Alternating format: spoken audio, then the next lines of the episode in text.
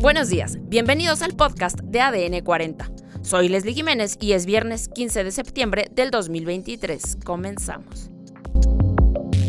Detienen a cuatro canteranos del Real Madrid por difundir video sexual de una joven. Normalistas de Ayotzinapa atacan al ejército en Chilpancingo Guerrero. Samuel García destapa a su esposa para el Senado de la República. Reaprenden a fiscal de Morelos.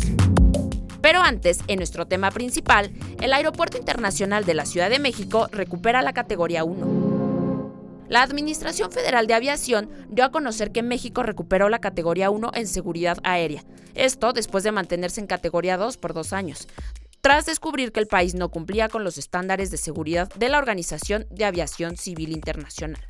Platicaremos con Ilse Lorena Trejo, reportera de Fuerza Informativa Azteca, que ha dado seguimiento a este tema. ¿Qué implicaba para México no tener esta categoría? Que estas rutas eran operadas únicamente por aerolíneas internacionales. Ahora que ya se recuperó la categoría 1, estas rutas ya van a ser operadas por aerolíneas mexicanas. Y aparte se van a abrir 50 nuevas rutas de territorio mexicano a, a estadounidense, que se va a traducir en un millón de pasajeros adicionales a los que tenemos actualmente. ¿Qué significa recuperar la categoría 1? Significa eh, manejar los estándares más altos de seguridad para los pasajeros, eh, los estándares que establecen autoridades internacionales, y significa que a mayor competencia, ya que las aerolíneas mexicanas van a poder operar estas rutas, a mayor competencia lo que se espera es que los precios sean mejores y más bajos para el usuario. ¿Qué sigue ahora para la aviación mexicana?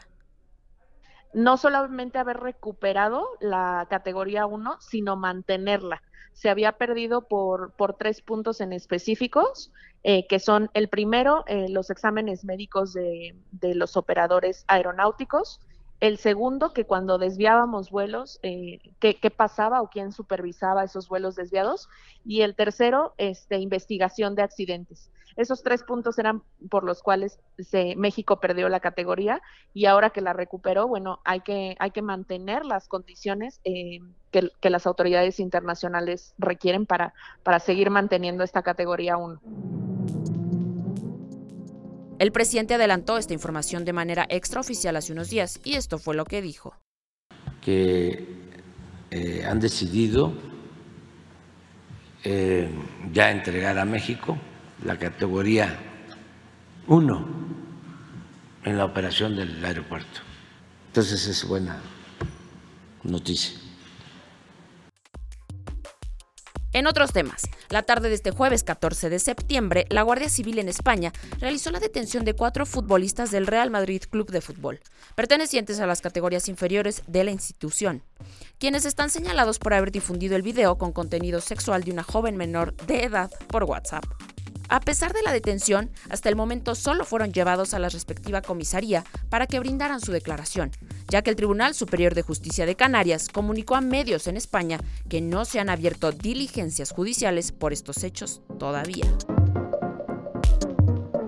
Además, a nueve años del caso de Ayotzinapa, estudiantes normalistas lanzaron piedras y bombas Molotov a la 35 Zona Militar, con sede en la capital de Guerrero. El comité estudiantil Ricardo Flores Magón acusó al ejército de no impedir la desaparición forzada de los 43 normalistas, a pesar de que tuvo conocimiento de los ataques el 26 y el 27 de septiembre en Iguala en tiempo real. En otros temas, el fiscal de Morelos, Uriel Carmona Gándara, fue detenido por cuarta ocasión y enfrenta un nuevo cargo por el delito de tortura, cometido en contra de Luis Alberto Ibarra Ramírez, alias El Diablo, considerado por la Fiscalía Estatal como el presunto responsable del crimen de tres jóvenes, dos de ellos ex trabajadores del Instituto Nacional de Salud Pública en abril pasado. Además, el gobernador de Nuevo León, Samuel García, exhortó a su esposa Mariana Rodríguez Cantú a buscar el Senado en las próximas elecciones. Al inaugurar un lactario en el Palacio de Monterrey, el mandatario estatal señaló que desde esta se pueden fortalecer las leyes para la protección de los niños, niñas y adolescentes de todo el país. Y en los deportes, Max Scherzer, pitcher de los Texas Rangers, se perderá lo que resta de la temporada regular de las grandes ligas y posiblemente los playoffs en caso de que el equipo avance, ya que sufrió un tirón muscular en su hombro. Esto fue todo por hoy en el podcast de ADN 40.